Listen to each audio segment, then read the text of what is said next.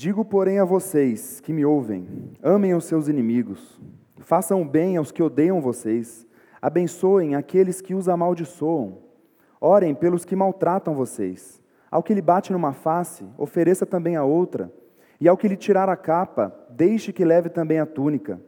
Dê a todo que lhe pedir alguma coisa, e se alguém levar o que é seu, não exija que seja devolvido. Façam aos outros o mesmo que vocês querem que eles façam a vocês.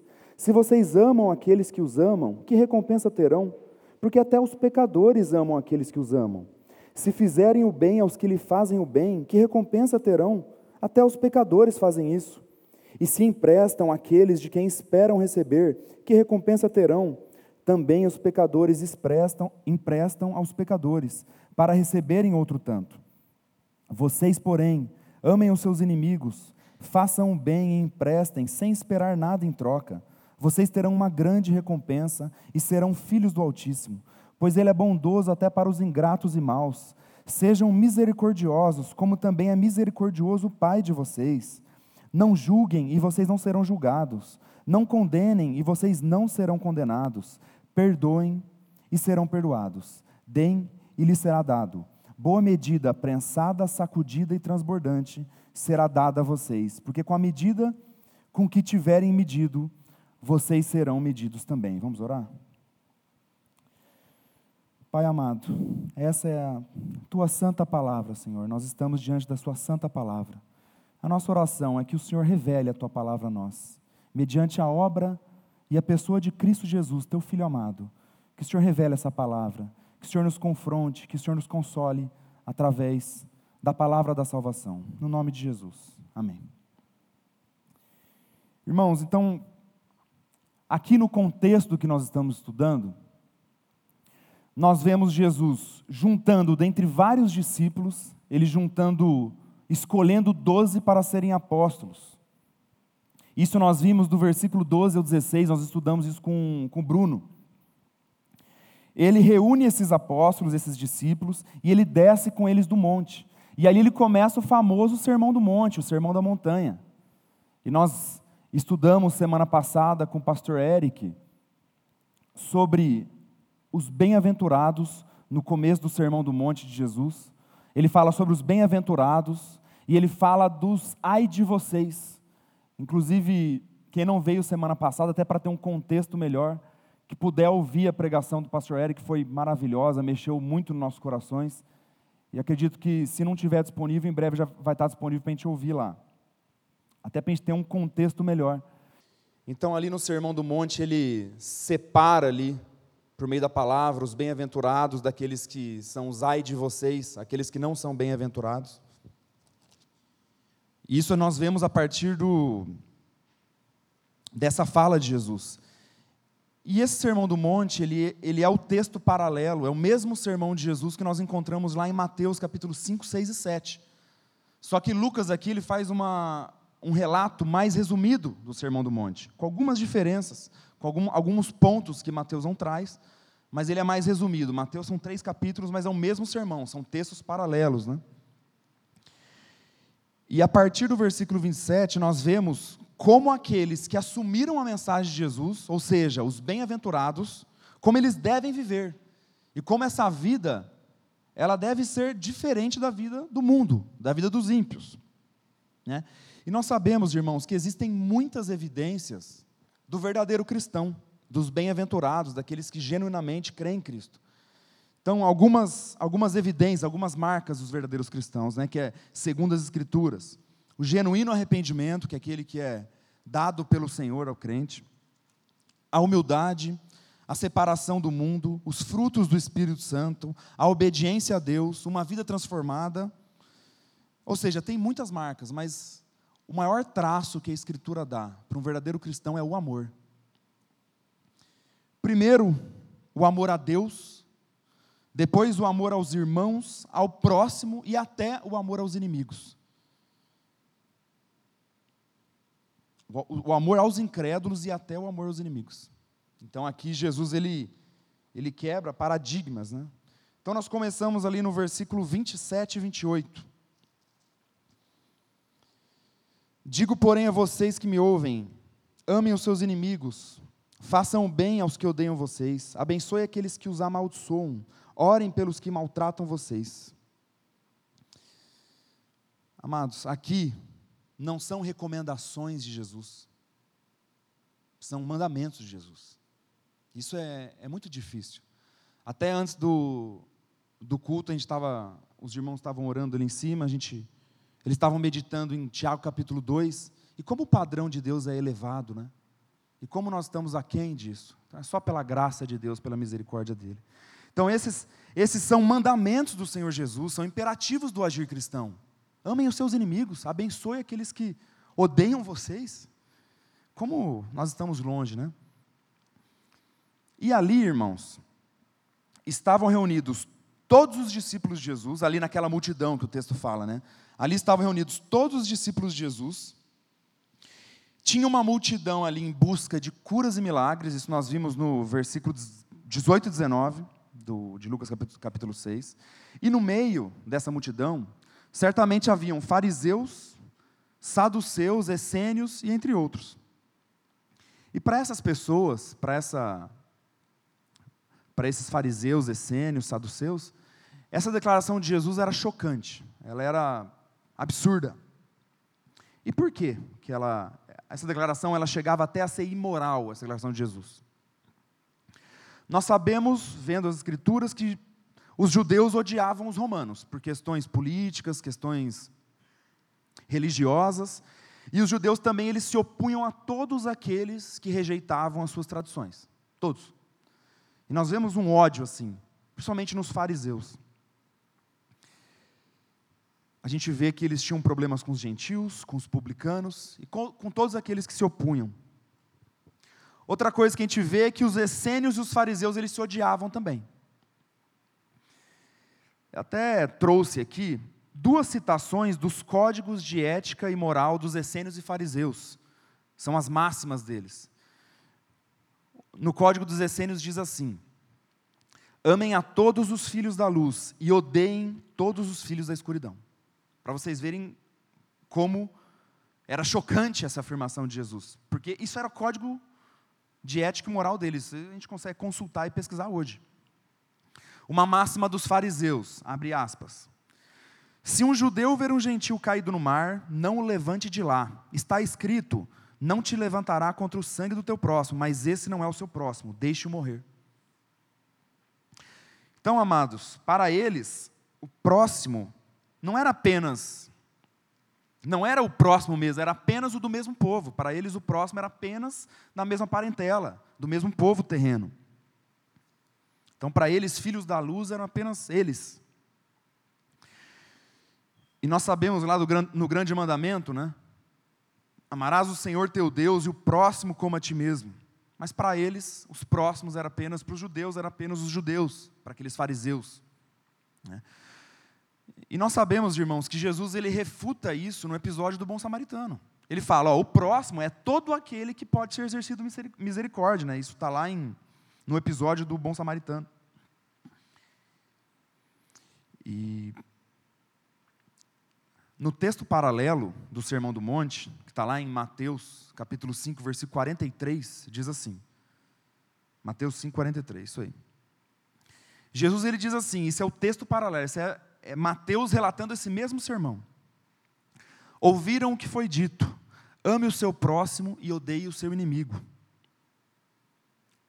Amados, muitas vezes, muitas pessoas, muitos irmãos entendem de forma errônea que o Senhor Jesus está aqui citando uma passagem do Antigo Testamento. Então, uma leitura natural, antes da gente estudar, parece ser isso, porque ele sempre faz isso. Ele cita o Antigo Testamento. E aqui ele fala: ouviram o que foi dito. Odiarás o teu inimigo. Só que, irmãos, Jesus ele estava citando essas máximas e códigos de morais desses, desses povos. Jesus ele não estava citando a Escritura. O Antigo Testamento nunca disse para a gente odiar os nossos inimigos. Não é uma citação da Escritura, e sim das suas máximas e códigos de ética desses povos. Né? E nós vimos até no último sermão que eu estive aqui, né, que os, os rabínicos, os fariseus, os essênios, eles distorciam a lei de Deus. Então eles formaram a sua própria lei, eles distorciam a lei de Deus. Então, eles, com base em alguns textos, nos salmos imprecatórios, em, algumas, em alguns salmos de vingança, eles distorciam a lei de Deus. Não, tem que odiar o inimigo. E não é isso que o texto diz, não é isso que a Escritura diz. Então, assim, a fala de Jesus, ela foi chocante para eles. Mas eu garanto a vocês, irmãos, Jesus não falou nada novo ali. Nós olhamos para o sermão do monte e nós entendemos, muitas vezes nós entendemos que Jesus estava ressignificando, que ele estava trazendo novidade, mas não, irmãos. Jesus não estava trazendo novidade. Eu gostaria de, de abrir com vocês lá em Levítico, capítulo 19, versículo 17 e 18. Levítico 19, versículo 17 e 18. Antigo Testamento, irmãos. Não guarde ódio no coração contra o seu próximo, mas repreenda-o e não incorra em pecado por causa dele. Não procure vingança, nem guarde ira contra os filhos do seu, do seu povo, mas ame o seu próximo como você ama a si mesmo. Eu sou o Senhor. E aí você pode me dizer, Pedro, a interpretação, a interpretação, interpretação dele está correta. Aqui está dizendo que é para amar o próximo, mas está falando que, é, que não é para levantar ira contra os filhos do povo, está vendo? É o povo. Só que se você seguir a leitura no mesmo capítulo, versículo 34, Levítico capítulo 19, esse mesmo capítulo, se você seguir essa leitura, no versículo 34 diz assim: Tratem o estrangeiro que peregrina entre vocês como tratam quem é natural da terra. Amem o estrangeiro como amam a vocês mesmos. Pois vocês foram estrangeiros na terra do Egito, eu sou o Senhor, o Deus de vocês. Então, o que o Antigo Testamento dizia para amar os estrangeiros, isso está bem estabelecido. Isso é claro, agora eles distorciam a palavra de Deus. E é interessante né, essa palavra estrangeiro, né? assim como nós éramos estrangeiros. Nós éramos, éramos estrangeiros das moradas celestiais. Mas um dia o Senhor nos amou, o Senhor teve misericórdia de nós, o Senhor nos, o Senhor nos colocou em Cristo. Aí você pode me perguntar, né, Pedro, eu preciso amar e ajudar mesmo aqueles que não suporto, mesmo aqueles que eu quero esganar, mesmo os inimigos. Sim, irmão.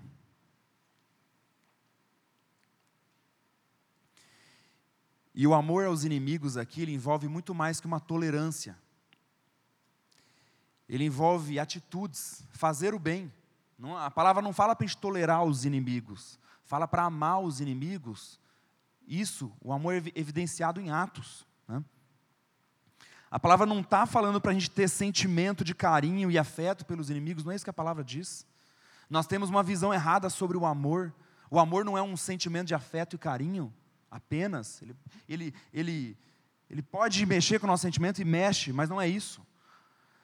Aqui, assim como em toda a Escritura, o amor ele é muito mais definido como um verbo do que como um substantivo o, o, amor ele é muito mais um ato do que meramente um sentimento. É como nós nos comportamos e não como nós sentimos. Quando Deus amou o mundo em Cristo, o que Cristo fez? Ele morreu naquela cruz, ele nos colocou nele, ele morreu a nossa morte, ele agiu, ele foi obediente até a morte morte de cruz. Então, quando a palavra diz assim, amem os seus inimigos, a gente pode ler dessa forma: sejam amorosos com seus inimigos. A escritura toda, quando fala de amor, fala de atitudes, amar fazendo bem. Não amar, ah, eu amo e vou tolerar e não. Ok, então a gente pode entender que o Antigo Testamento dizia para amar os estrangeiros. Beleza, nós vimos isso no texto. Agora, Pedro, os inimigos, o Antigo Testamento diz isso mesmo? Vamos abrir lá em Êxodo, capítulo 23.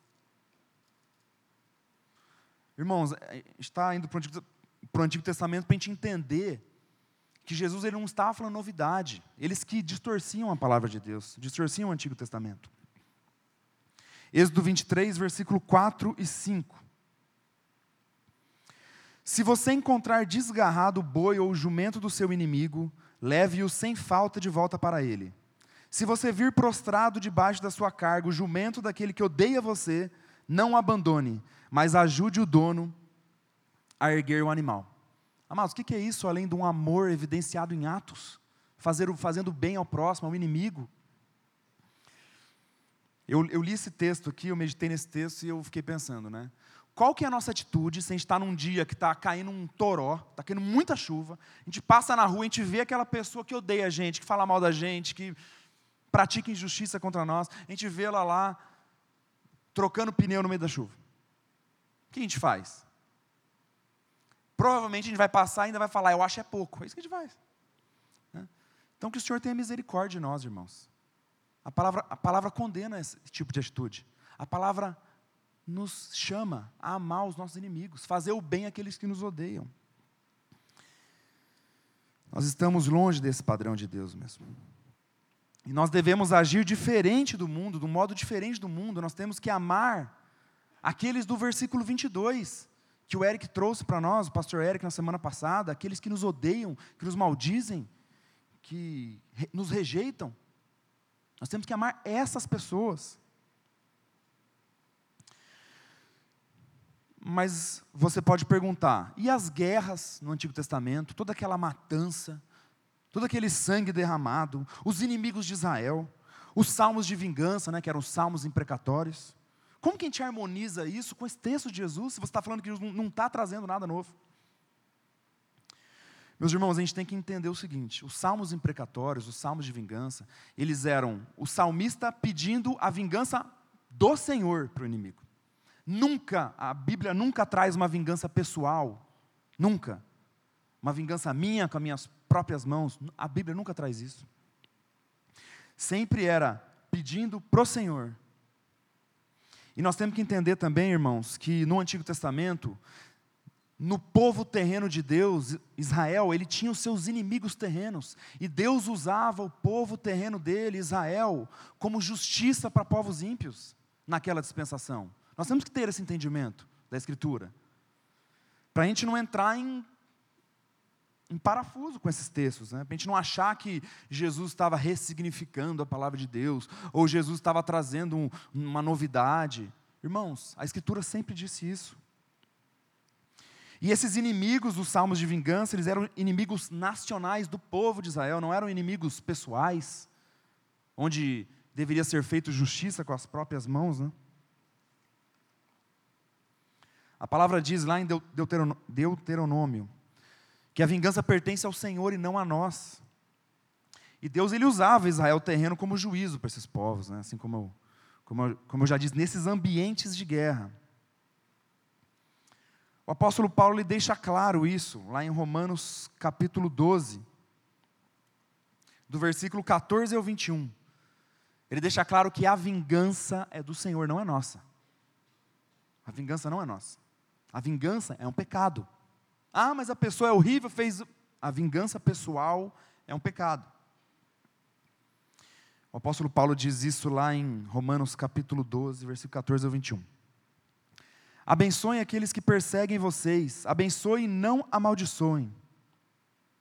Alegrem-se com os que se alegram e chorem com os que choram. Tenham o mesmo modo de pensar de um para com os outros, em vez de serem orgulhosos, sejam solidários com os humildes. Não sejam sábios aos seus próprios olhos. Não paguem a ninguém mal por mal, procurem fazer o bem diante de todos. Se possível, no que depender de vocês, vivam em paz com todas as pessoas. Meus amados, não façam justiça com as próprias mãos, mas deem lugar à ira de Deus, pois está escrito: A mim pertence a vingança, eu é que retribuirei, diz o Senhor. Ele cita aqui Deuteronômio. Façam o contrário, se o seu inimigo tiver fome, dele de comer, se tiver sede, dele de beber, porque fazendo isso você amontoará brasas vivas sobre a cabeça dele. Não se deixe vencer pelo mal, pelo mal, mas vença o mal com o bem. E esse texto que ele cita, que o apóstolo Paulo cita, está lá em Provérbios, capítulo 25, versículo 21. O apóstolo Paulo cita esse texto em Romanos. Ou seja, as palavras de Jesus não eram novidade. E aquelas pessoas que se diziam conhecedoras da Torá, do Antigo Testamento, estavam distorcendo a palavra de Deus. Provérbios 25, 21, vamos ler de novo. O apóstolo Paulo cita aqui, mas é interessante a gente ler de novo. Diz que se o seu inimigo tiver fome, dele de comer, se tiver sede, dele de, de beber. O seu inimigo. Deus, o Deus de Israel, ordenando para que você dê de comer e beber ao seu inimigo. O que é isso além de um amor evidenciado em atos?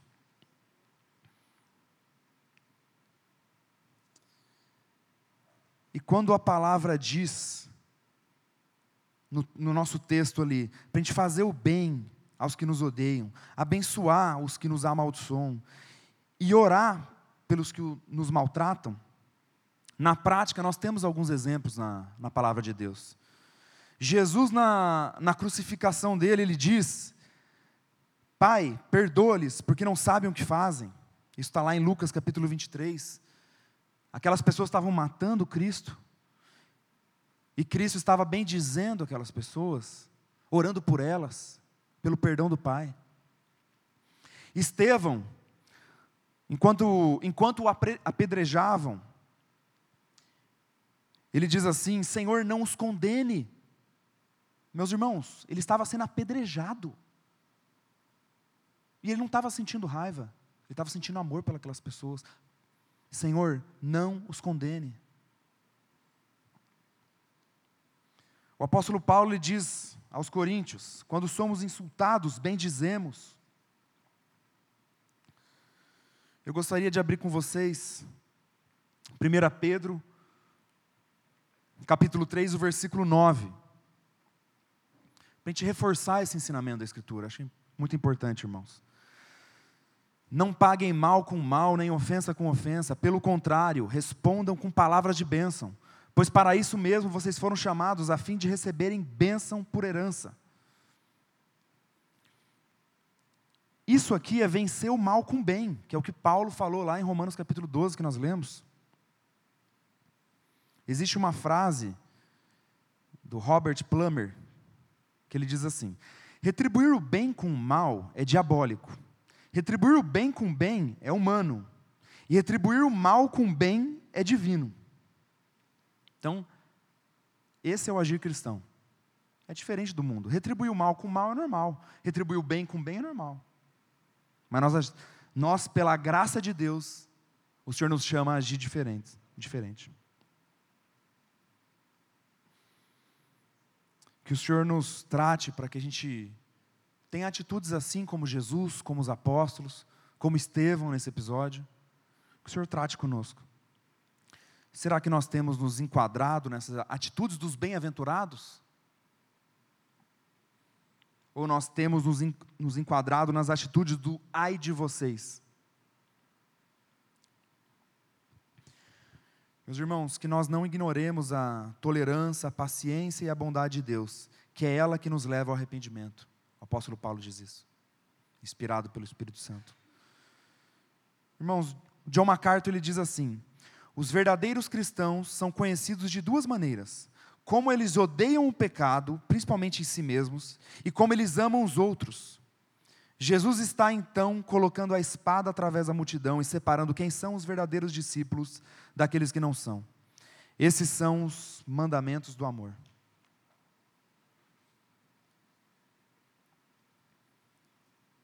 Meus irmãos, se nós não vivemos esse amor, nós não odiamos o pecado em sua totalidade. Porque isso é um mandamento do Senhor Jesus. Nós que cremos no nosso Senhor Jesus, nós que cremos que fomos unidos a Cristo, que temos uma vida nova em Cristo. Uma evidência dessa vida tem que ser, amados, o amor de Cristo em nós. O amor dele em nós. Meus irmãos, que nós vivamos essa palavra, que nós ouçamos a, vo a voz do Senhor nessa noite. Que nós pratiquemos. Que nós não, seja, não sejamos apenas ouvintes da palavra, assim como Tiago diz, mas que nós pratiquemos a palavra. Quando a gente sair daqui nessa noite, nós vamos. O Senhor vai continuar nos colocando em situações complicadas em relação a esse tipo de, de coisa. Como que nós vamos agir, né? Quais serão as nossas reações? Irmãos, do versículo 29 ao 31 do nosso texto, Lucas capítulo 6. Ao que lhe bate numa face, ofereça também a outra. E ao que lhe tirar a capa, deixe que leve também a túnica. Dê a todo o que lhe pedir alguma coisa. E se alguém levar o que é seu, não exija que seja devolvido. Façam aos outros o mesmo que vocês querem que eles façam a vocês. Jesus está pedindo aqui para a gente ser tolo? Não. Jesus está pedindo para a gente ser tolo a ponto de, se alguém nos quiser nos matar e estiver nos espancando e apontar uma arma para nós, a gente fala, me mate, eu sou de Jesus. Não, não é isso que Jesus está dizendo. Não é para a gente ser bobo, tolo. Até porque, meus irmãos, um adendo aqui, a Escritura, ela legitima a defesa pessoal em casos extremos, a legítima defesa. Então não é, não é sobre isso que o texto está dizendo. Em casos de legítima defesa, para a proteção da sua família, para a sua proteção pessoal em casos extremos.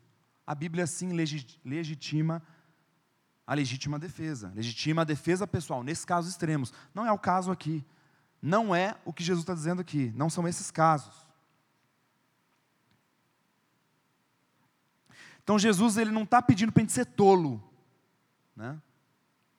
A ideia é que aquele que tem Cristo, ele não tem espírito de vingança, ele não cultiva o ódio. Esse é o ensinamento do nosso Senhor aqui. Assim como Jesus agia, né?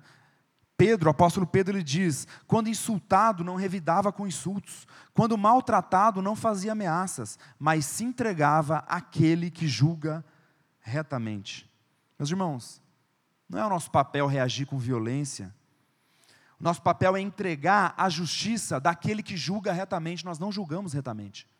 É entregar ao Senhor. A vingança pertence a Ele. Nós não escalamos violência com violência, criando um espiral de violência. Não. Esse não é o agir cristão. Não é o agir daqueles que foram regenerados. Por exemplo, a gente está no trânsito, a pessoa fecha você e ainda sai te xingando. Deixa para lá. Não xinga para ele te xingar de volta de novo e criar essa espiral de não, meu irmão. Sabe, que o Senhor trate comigo. Sabe? Isso é muito sério, irmãos. No texto paralelo a esse, lá no Sermão do Monte, segundo Mateus, do versículo 5 ao 38. É interessante aqui também, irmãos, para a gente considerar. Jesus ele fala, né? Vocês ouviram o que foi dito, olho por olho, dente por dente. E aqui não tem para onde fugir, aqui Jesus está citando a Escritura assim. Né? Como que a gente harmoniza isso? Meus irmãos, é muito interessante quando a gente começa a olhar com mais atenção para o Antigo Testamento, que o olho por olho, dente por dente, ele nunca foi uma retribuição imediata e pessoal. Nunca foi assim que Deus estabeleceu. O olho por olho, dente por dente, ele sempre foi um princípio de retribuição. E assim como no passado, ele nunca foi uma vingança individual nunca foi uma vingança imediata e pessoal. Por exemplo, uma pessoa vem e faz mal a mim, eu faço do mesmo jeito na hora contra ela. Não, nunca foi assim, olho, olho por olho, dente por dente, estabelecido no Antigo Testamento. Se um judeu, ou alguém que ouvisse esse princípio, quisesse usar desse princípio, como que ele usava? Ele era um princípio que ele era aplicado pelos juízes estabelecidos, de forma correta e legal nos tribunais civis, com as autoridades da época constituídas. Então era assim. Então assim, e lá naquela época você podia sim retaliar pelo que você perdeu. Só que não era pessoal imediata, nunca foi assim. Só que os fariseus, essênios, saduceus distorceram isso estavam usando esse princípio de autoridade pelas autoridades que Deus instituiu de forma legal e correta e estavam praticando vingança pessoal imediata. Então, Jesus fala: ok, Existe sim um olho por olho, dente por dente estabelecido por mim, que eu sou o próprio Deus. Mas não nos esquecemos dos outros princípios da Escritura. E vocês estão fazendo o olho por olho, dente por dente de forma completamente equivocada. Hoje em dia, por exemplo, se alguém te prejudica, você pode, dependendo do caso, usar das autoridades instituídas, dos juízes, da justiça, para poder ter o que é seu de volta, ou se não der para receber de volta o que você perdeu, você usar da justiça para os meios legais, para as penas legais. É lícito. Né? Assim como olho por olho, dente por dente naquela época. Nunca foi vingança pessoal imediata.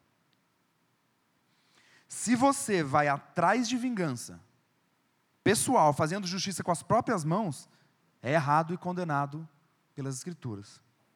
Não é como Deus instituiu. E ali, Mateus 5, 38, ali no quando ele fala do olho por olho, por olho dente por dente, Jesus ele estava interpretando a lei corretamente, mas de uma forma muito mais clara e cristalina, sem distorções. A tradição rabínica, ela sempre perverteu a lei de, Deus, sempre. Em várias passagens, mostrando uma interpretação errada. Eles sempre, eles sempre distorceram. E aqui nesse caso, eles transformaram a lei de Deus numa licença individual. Eles transformaram a justiça civil numa vingança pessoal. Então, mais uma vez, distorcendo a lei de Deus. Então, irmãos, o significado central dessa passagem é misericórdia e não vingança pessoal. A vingança pertence ao Senhor.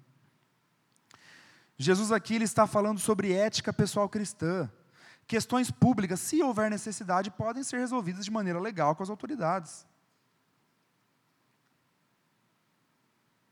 E esse tapa, ali no, voltando para o nosso texto, esse tapa que é dado com a parte de fora da mão, naquela época ele era considerado um grande insulto, uma grande humilhação. Era uma das maiores humilhações. E o que, que Jesus diz aqui? Deixe, deixe que os insulte. Não reaja em situações assim. Você está tendo risco de vida? Não, não reage. Você vai criar mais violência, você não vai agradar o Senhor. Então ele dá o exemplo da, desse tapa, que era uma humilhação, e ele dá o exemplo da capa e da túnica, que a roupa, ela era muito importante para eles, mais do que é hoje. Tinha uma questão de proteção, uma questão do, da importância dela nas viagens. Então ele dá esses dois exemplos, da, do tapa e da roupa. Isso era muito, são dois exemplos muito fortes que Jesus usa. Né? E sobre o empréstimo que Jesus fala no versículo 30, amados, o pressuposto aqui é que a pessoa que pede algo para nós, ela tem uma necessidade legítima. Muitas vezes nós não vamos saber se realmente é legítimo ou não, se essa pessoa vai devolver ou não, em alguns casos. Mas o pressuposto é esse, porque nós temos que ler alguns princípios cristãos olhando para outros princípios cristãos. E um dos princípios cristãos muito bem estabelecidos é que a Bíblia condena, no Antigo Testamento também, a usura, que é a cobrança excessiva de juros, por exemplo, ou o não trabalhar, os preguiçosos. A Bíblia condena isso. Então, Jesus ele não está falando aqui para a gente fazer uma caridade inconsequente. Não é isso. Tá? Nós temos que olhar para alguns princípios com olho em outros princípios. Né? Então, assim como no caso da autodefesa, né, aqui é, uma, existem casos específicos, nós temos que considerar isso, irmãos. Abre aspas para Dea Carson. Jesus não estava incentivando o tipo de generosidade completamente inconsequente. Aqui as coisas são afirmadas em termos absolutos e outros princípios cristãos devem ser levados em consideração. Então a Bíblia, quando ela fala não exija que seja devolvido, ela não está negando a legitimidade da devolução de um empréstimo. Né? Até porque existia isso no povo judeu, no Antigo Testamento. Mas ela nega e condena a usura, a cobrança excessiva de juros. Emprestar só pensando no receber depois com juros, isso a Bíblia condena. Porque no mundo romano, as taxas de juros elas chegavam até 48%, e aos necessitados. Né? Então, isso é um absurdo. Mas, uma observação, meus irmãos. Se, a, se o governo está sendo injusto e abusivo, que nós nos submetemos. Nós nos submetamos a isso. Tá? Mesmo sendo injusto. Tá? Não estou dizendo aqui para a gente nos submeter a cobranças excessivas. Se for o caso, que nós passamos por alguma delas, nós vamos pagar, dar a César o que é de César, né, irmãos? Meus irmãos, o Senhor ele sempre será o nosso fiador. O doutor Russell Shedd, ele diz assim: empreste a quem precisa sem desconfiar de ninguém, porque Deus é o fiador do crente. Tudo que é feito com amor cristão altruísta é um investimento garantido com alta devolução de juros, um grande galardão. Nosso fiador é o Senhor. Se você emprestar para um necessitado ou para algum irmão em Cristo e ele não te devolver, não espere isso, irmãos. Não espere isso. Nosso fiador é o Senhor. Existem casos legítimos de devolução, mas o nosso fiador é o Senhor. E a palavra diz para ajudar até os inimigos, né? até aqueles que nos fazem mal. Como isso é confrontador, né, irmãos? Como que nós temos reagido a essas situações, humilhações? Eu gostaria que cada um aqui colocasse diante do Senhor isso. O versículo 31 ele diz, né, façam aos outros o mesmo que vocês querem que, que eles fazem, que eles façam a vocês. Essa aqui, irmãos, é a famosa regra de ouro, a regra áurea, né? A diferença do que Jesus diz aqui é o seguinte: esse princípio ele é afirmado por muitos pensadores da época. Só que esses pensadores eles afirmavam da forma negativa.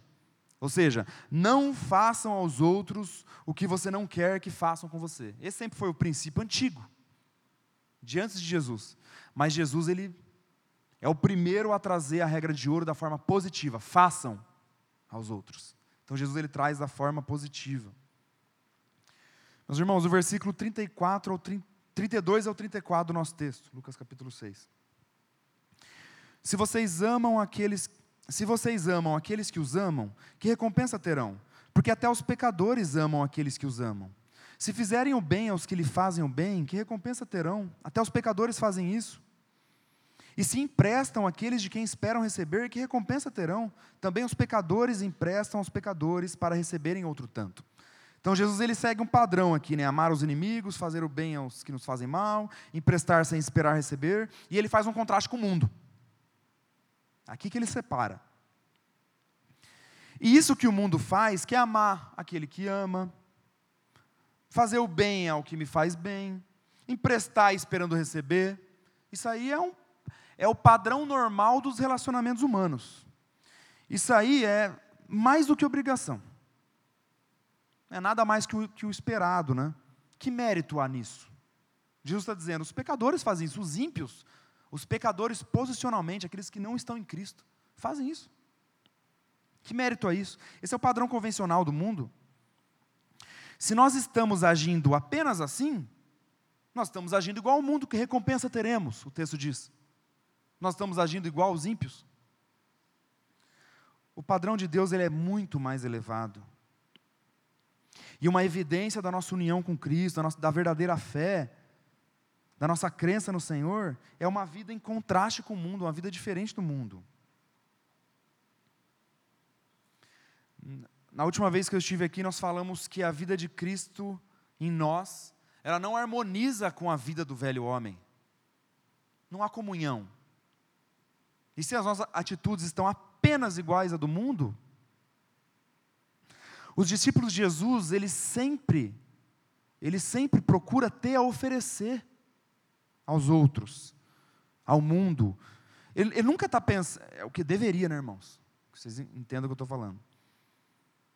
Ele não pode entrar sempre pensando no, no que, que ele vai receber, que proveito ele vai tirar, subtraindo do mundo. Então, nós devemos pensar no que, posso, no que, que eu posso agregar nessa situação. Enquanto o mundo pensa, onde eu posso me aproveitar? O que posso tirar para mim? Onde eu posso me beneficiar, obter vantagem? Esse é o pensamento do mundo, nosso é diferente. Nosso tem, tem que ser diferente, né, irmãos? Porque muitas vezes estamos longe disso. Então, o discípulo de Jesus, ele sempre quer abençoar, oferecer aos outros. Jesus está dizendo isso no Sermão do Monte. Isso é muito sério. Versículo 35. Vocês, porém, amem os seus inimigos, façam o bem e emprestem, sem esperar nada em troca. Vocês terão uma grande recompensa e serão filhos do Altíssimo, pois Ele é bondoso até para os ingratos e maus. Aqui é um resumo maior de tudo que nós falamos até aqui. Tudo que Jesus estava dizendo, esse aqui é um resumo. E que recompensa é essa que o Senhor nos diz aqui? Meus irmãos, não pelos nossos méritos, é porque a gente não tem mérito nenhum. A gente não tem condição nenhum, nenhuma. Mas o Senhor é misericordioso, Ele é amoroso, Ele é galardoador aos seus filhos. E Ele promete recompensa aos bem-aventurados. E quando o texto diz, serão filhos do Altíssimo, Jesus está dizendo que o mundo verá que realmente somos filhos de Deus se agimos assim. A palavra aqui não está dizendo que você vai se tornar filho de Deus por conta disso. Não, não é salvação por obra que Jesus está pregando aqui. O contexto aqui é de demonstração, de evidência da vida de Cristo em nós. E quando eu falo demonstração, não é demonstração farisaica, hipócrita, com o peito estufado, não é essa. Mas de um modo ou de outro, o mundo verá o testemunho dos filhos de Deus. Nós cantamos aqui hoje, na primeira música, faz brilhar em nós a tua luz, que as nossas obras mostrem o mover da tua mão. Então é disso que o texto está tá falando. Serão filhos do Altíssimo. Se vocês agirem assim, o mundo verá isso.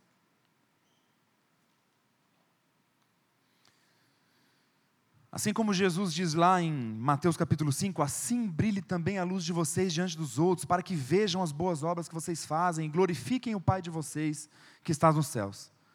Meus irmãos, é muito difícil, mas vale a pena obedecer ao Senhor. Vale a pena obedecer ao Senhor. O mundo verá que a igreja de Cristo age de modo diferente e que testemunho a igreja tem dado. Isso é muito sério, irmãos. Versículo 36. Sejam misericordiosos, como também é misericordioso o Pai de vocês. Eu, quando estava lendo esse texto, lendo, relendo, lendo, relendo, eu ia até o 35 e eu falava: Meu Deus, é impossível. Não dá. Esse aqui não sou eu. Mas quando a gente lê o versículo 36, o Senhor ele trabalha no nosso coração. Meus irmãos, sejam misericordiosos, como também é misericordioso o Pai de vocês. Porque quando a gente lê até o 35, a gente fala, vai ser impossível agir assim. Mas ele, Deus ele vem com esse versículo. E ele fala: o exemplo a ser imitado é o próprio Deus. Ele nos amou quando nós éramos inimigos, e ele teve misericórdia de nós nós fizemos mal a Deus, nós amaldiçoamos o nosso Senhor, quando nós não conhecíamos a Cristo. Ele não retribuiu mal com mal conosco, e nós nunca demos e nem temos condições de dar nada a Ele. E o que Ele fez em troca aos que creem? Ele nos amou, Ele nos deu a vida eterna. Ele crucificou a nossa antiga vida, Ele nos colocou em Cristo, Ele pagou os nossos pecados, Ele nos deu nova vida, Ele nos concedeu arrependimento. Meus irmãos, que misericórdia é essa, que grande amor é esse? Nós éramos inimigos, os piores inimigos de Deus. Amados, eu gostaria de ler com vocês, eu gostaria que nós lêssemos juntos, com todo o coração. Romanos capítulo 5, do versículo 8 ao 11. Mas Deus prova o seu próprio amor para conosco, pelo fato de Cristo ter morrido por nós, quando ainda éramos pecadores. Logo, muito mais agora, sendo justificados pelo seu sangue, seremos por ele salvos da ira. Porque se nós, quando inimigos, fomos reconciliados com Deus mediante a morte do seu filho, muito mais, estando já reconciliados, seremos salvos pela sua vida. E não apenas isto, mas também nos gloriamos em Deus por meio do nosso Senhor Jesus Cristo, mediante o qual recebemos agora a reconciliação. Aleluia, meus irmãos. Seremos salvos pela vida de Cristo. Glória a Deus, irmãos. Isso é maravilhoso. Amados, o que, o texto nos diz?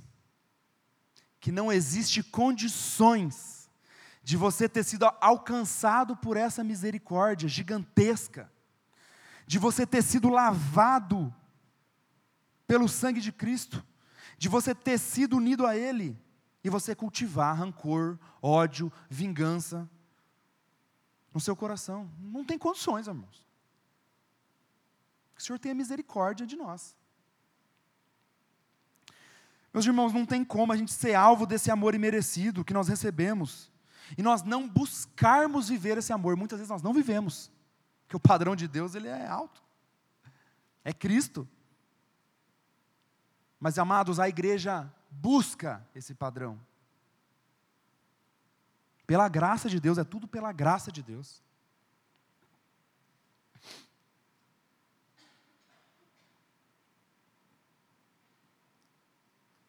E esse padrão de relacionamento de Deus para o seu povo é o mesmo padrão que Jesus nos ensina a andar, né?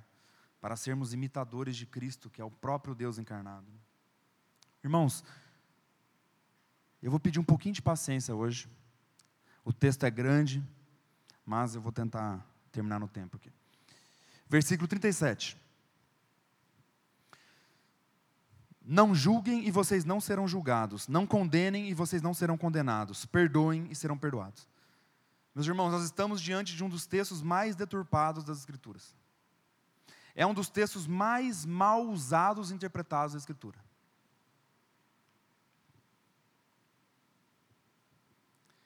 Que julgamento é esse que Jesus está condenando e proibindo? Qual julgamento é lícito, é bíblico e qual não é? Qual é esse que Jesus proíbe? Por que, que esse texto é tão deturpado? Porque a palavra fala sobre o exame, o discernimento, o examinar, né? o julgar, em muitas passagens. Mas por que, que Jesus está falando para não julgar? Então, nós vamos entender um pouquinho disso, pela graça de Deus. O autor de Hebreus, quando ele fala sobre o congregar, ele diz assim: não deixemos de congregar. Aí ele diz: pelo contrário, façamos admoestações. Ou seja, nesse texto aqui, o congregar é igual a admoestar. Já pararam para pensar nisso? Congregar é admoestar. Ah, mas congregar é estar com os irmãos, exatamente.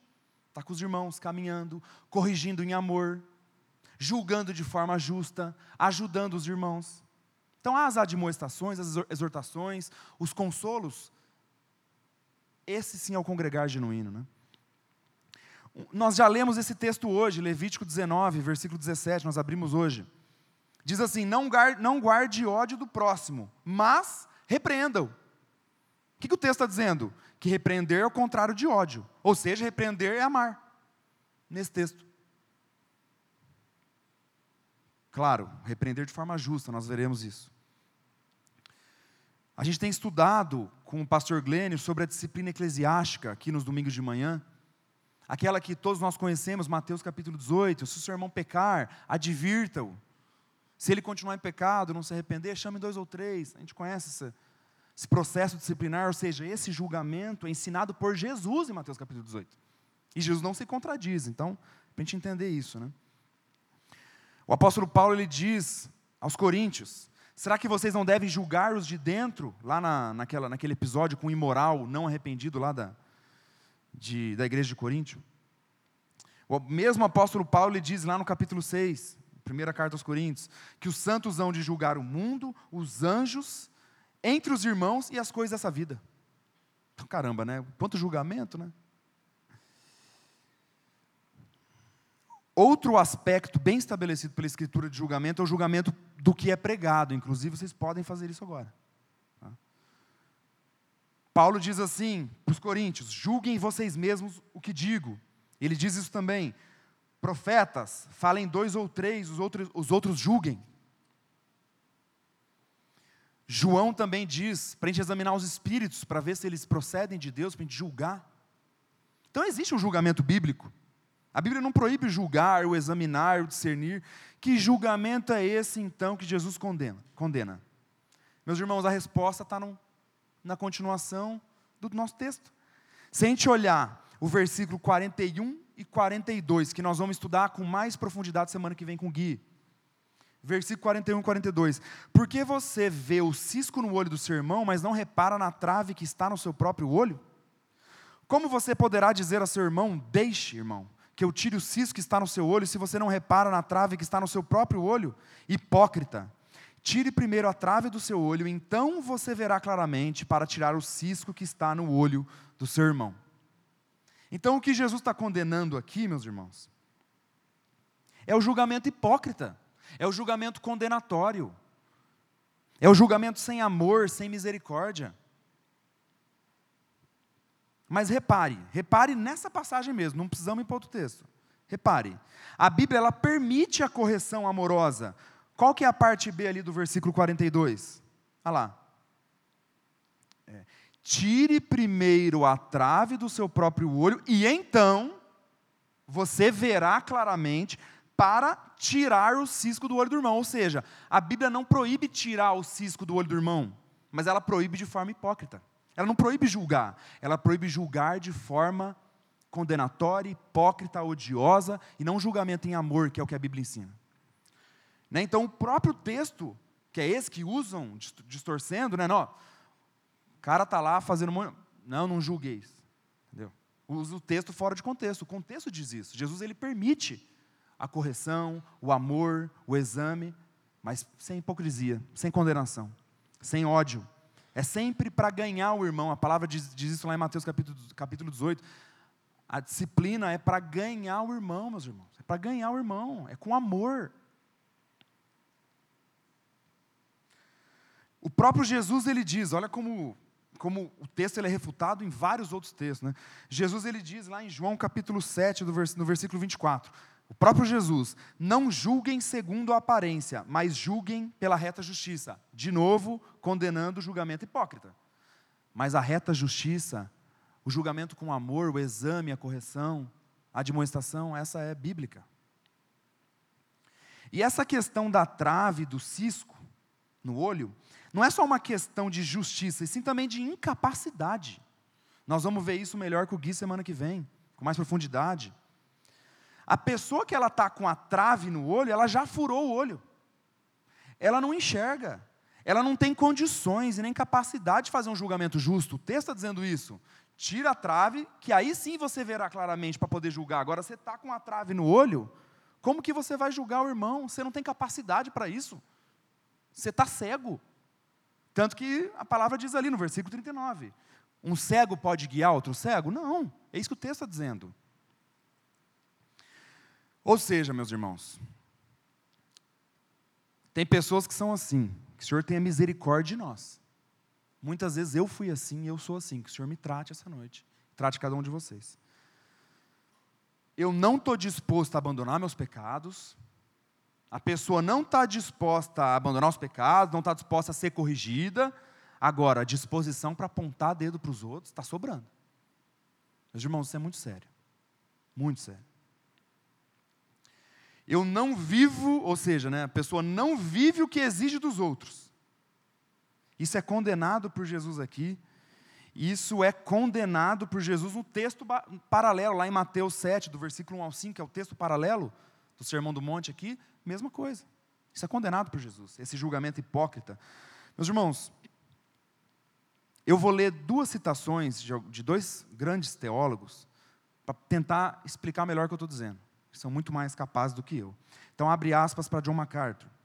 Cristo não proíbe o discernimento, a convicção, o avaliar corretamente alguém e confrontar a vida deliberada no pecado. O que Jesus proíbe é a hostilidade dura, crítica, hipócrita, condenatória, aparentando justiça própria e sem compaixão. Abre aspas agora para João Calvino.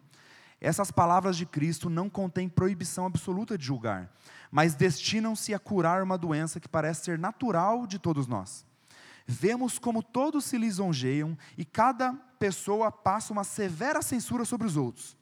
Mas, geralmente, reservamos a análise do melhor caso para avaliar nossa própria atividade. Podemos distorcer nossas indiscrições e até os nossos pecados de forma a fazê-los parecerem virtuosos. Então, assim, com a gente, a gente arruma desculpa para os nossos pecados. Não, eu caí por causa disso, porque a situação era assim, não teve jeito. Tá. Agora, com os outros é apontar dedo e condenar. Então, isso isso o Senhor condena. Esse julgamento crítico e hipócrita. Então, usar uma régua para julgar os outros e outra régua para se julgar é completamente equivocado. É interessante que João Calvino aqui nessa citação, ele trata como se fosse uma doença de todos nós. Do coração humano, do coração perverso, do coração do nosso corpo carnal de nós nos acharmos mais santos, mais piedosos, mais autossuficientes e muitas vezes hipócritas. Meus irmãos, se nós não vigiarmos e colocarmos nossa boca no pó, esse mal assola todos nós. Se a gente não vigiar, amanhã nós estamos julgando com hipocrisia. Amanhã nós estamos apontando o dedo condenando os outros. Que o Senhor nos lembre diariamente da misericórdia que Ele teve de nós, para que a soberba não nos segue. E para que nós não usurpemos o lugar de Deus, condenando os outros. Que tenhamos, meus irmãos, esse coração perdoador que o texto diz. Quem tem o direito de condenar é Deus e não nós. Martin Lloyd Jones ele diz assim: o espírito hipercrítico manifesta-se quando existe a tendência de proferir juízo final sobre as pessoas, arrogando um direito exclusivo de Deus. No momento em que condenamos ou desprezamos quem quer que seja, estaremos assumindo uma autoridade que pertence exclusivamente a Deus e a ninguém mais.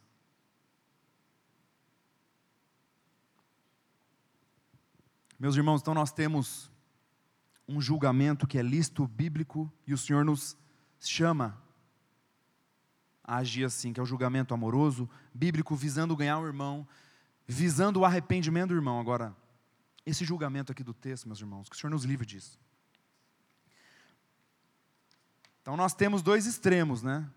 O famoso quem sou eu para julgar, que é o quê? O irmão está com a fé se deteriorando, está se afundando na lama, pessoal nem sabe, nem já está vendo ele como crente. Quem sou eu para julgar? Isso aí é condenado pelas Escrituras. Ajude o seu irmão, o exorte para que ele se arrependa, pela graça de Deus. E existe um outro extremo que é esse que o texto está dizendo: esse julgamento hipócrita e condenatório. A exortação e o julgamento justo é um ato de amor, o julgamento hipócrita é um ato de orgulho. John Stott diz assim: a ordem para não julgar não é uma exigência para ser cego, mas antes um pedido para ser generoso. Jesus não nos pede que deixemos de ser homens, mas que renunciemos à presunçosa ambição de ser Deus. E é o último versículo de hoje, meus irmãos, ele mostra a generosidade divina que é evidenciada em amor. Versículo 38. Deem e lhe será dado. Boa medida, prensada, sacudida e transbordante será dada a vocês. Porque com a medida que tiverem medido, vocês serão medidos também. Meus irmãos, é mais um texto que é usado de forma errada, distorcida. Porque sempre que eu vejo esse texto, é na hora do dízimo das ofertas. A pessoa vai falar de oferta financeira, vem para esse texto aqui.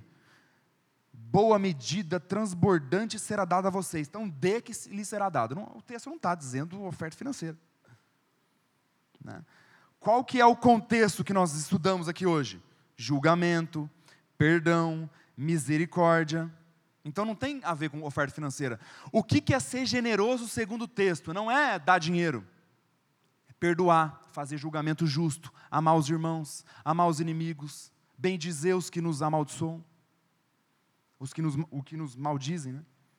Então, essa é a generosidade do texto. E dentro dessa generosidade também está um empréstimo, emprestar sem esperar nada em troca, que faz parte também de uma oferta financeira. Agora, o texto não diz isso. Não está dizendo, esse não é o ponto do texto. Meus irmãos, quando ele fala assim, né, deem, é, boa medida, prensada, sacudida e transbordante será dada a vocês. Aqui é uma figura do mercado de cereais do Oriente Médio. Então ele até estava ouvindo o irmão pregando esse texto, achei muito interessante. Por exemplo, você vai no mercado hoje, você quer comprar milho, por exemplo. Você compra o milho embaladinho, bonitinho, prontinho, a quantidade que você quer, e ele vem até a vácuo, se você quiser. Agora, antigamente, como que era? Você chegava no mercado cereal, o cara ele colocava uma cesta no meio das pernas, e aí ele jogava lá o milho, lá o cereal que você queria, e ele prensava para ocupar os espaços, para maximizar os espaços vazios, prensava, sacudia para o milho descer para aproveitar mesmo o cesto. E aquilo chegava a transbordar. E aí a gente. E aí muitas vezes as pessoas levavam na roupa, assim. Inclusive a gente tem uma figura disso lá em Ruth, capítulo 3, versículo 15. Vocês podem ver depois, uma figura disso. Dela levando na roupa, assim, né? Tudo isso, toda essa medida transbordante.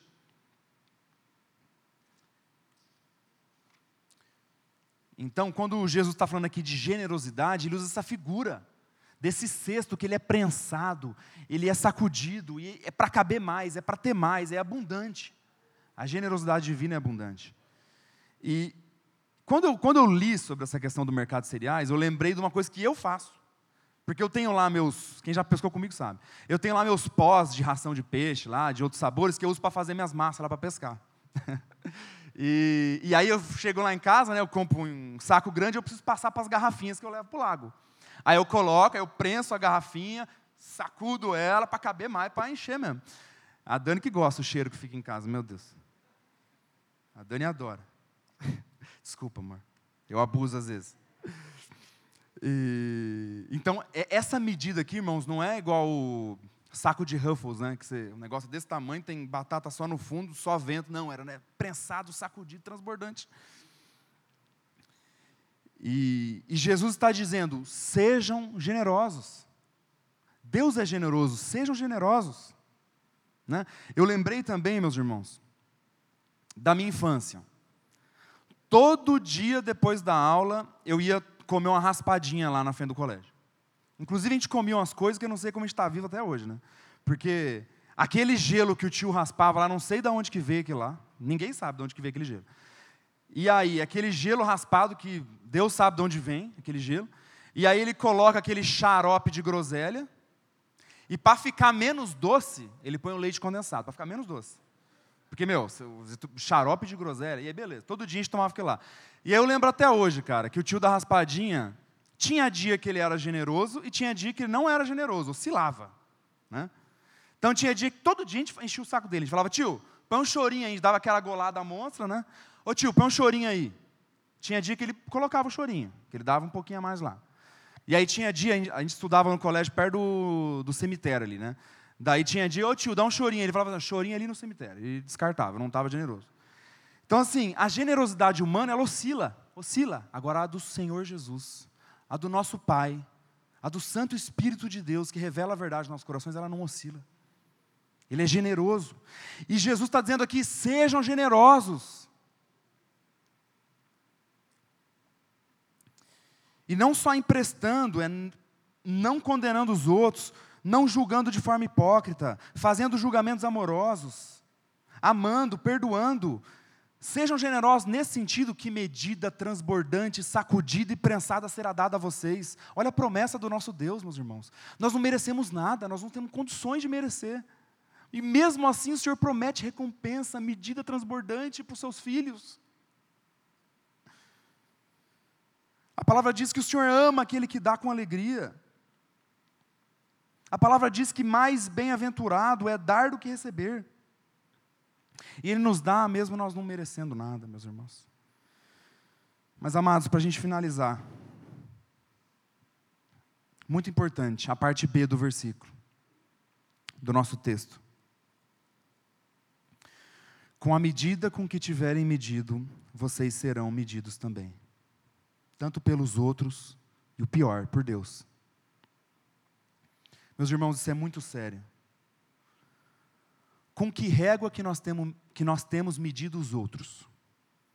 Com a régua do amor, do perdão, do julgamento justo ou com a régua da hipocrisia, da condenação, do ódio? Meus irmãos, não queira medir os outros com uma medida que você não está disposto a se medir. Que o Senhor trate comigo isso.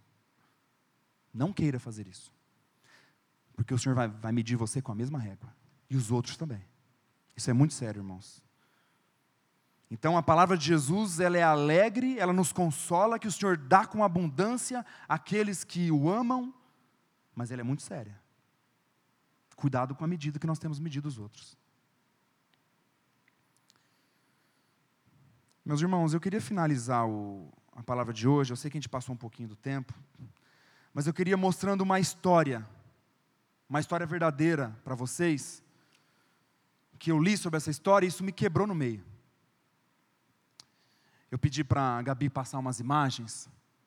Alguém já ouviu falar no missionário Nate Sent? Alguém já ouviu falar? Ninguém. Mas beleza, depois pesquisem. O Nate Sent é um missionário que ele, junto com outros missionários, foi para uma tribo no Equador para pregar o Evangelho. Passaram alguns meses ali, vendo uma forma de poder chegar com mais intrepidez dentro da, da tribo, e no dia que eles se aproximaram da tribo, para definitivamente pregar o evangelho para aquelas pessoas, e eles já, já, tinham pregado, mas de longe, por mensagens, por folhetos, quando eles chegaram perto, eles foram brutalmente assassinados. E. E aí, quando a família daqueles. Eu já vou explicar as imagens, irmãos. Quando a família dos missionários mortos ficou sabendo que eles morreram naquela tribo, assassinados brutalmente, sabe o que a família fez? Não procurou vingança pessoal, não procurou justiça, não procurou maldizer os que os amaldiçoaram, os que maldizer, os que fizeram mal. Sabe o que eles fizeram? Todas. A esposa do Nate Sente, a irmã do. Esqueci o nome do outro missionário que estava com ele. Juntaram uma turma de missionários, voltaram para aquela tribo no Equador para pregar o Evangelho, porque eles sabiam que o sonho daqueles homens é que aquela tribo no Equador fosse ganha para Cristo.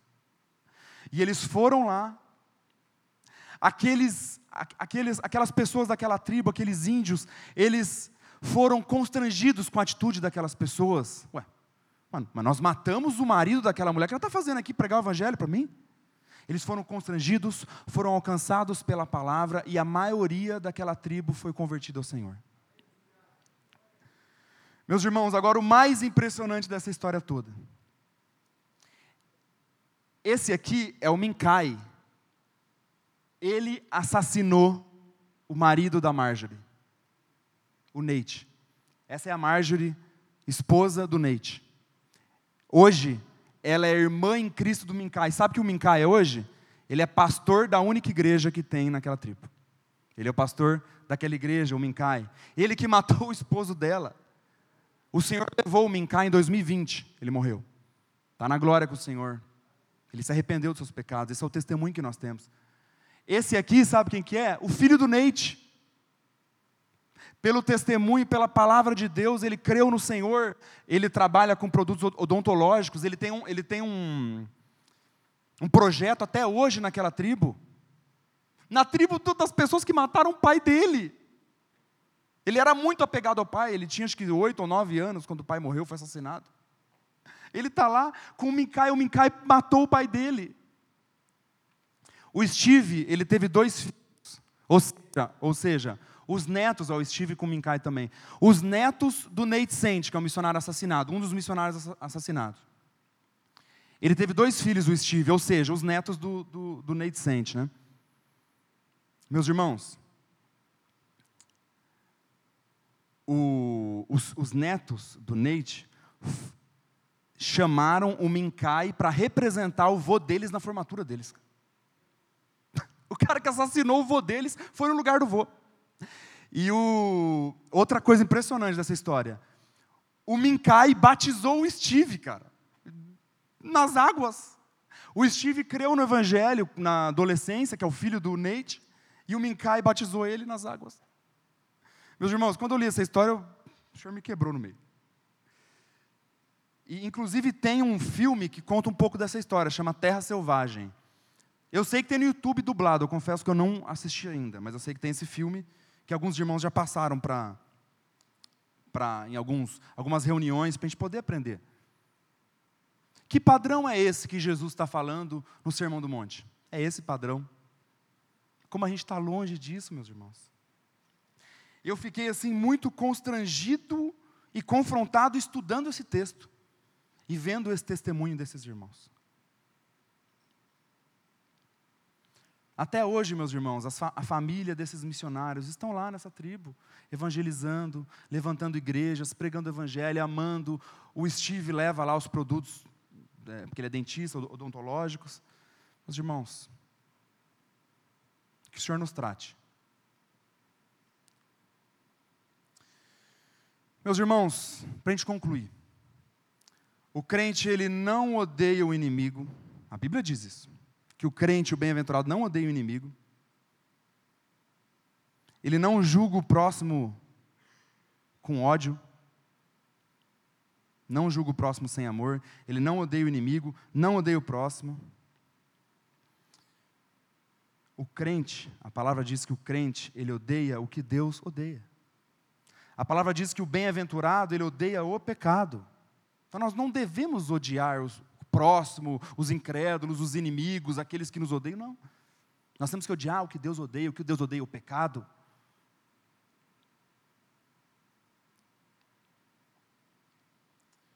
Meus irmãos, que o Senhor nos conduza em santidade, que o Senhor traga arrependimento,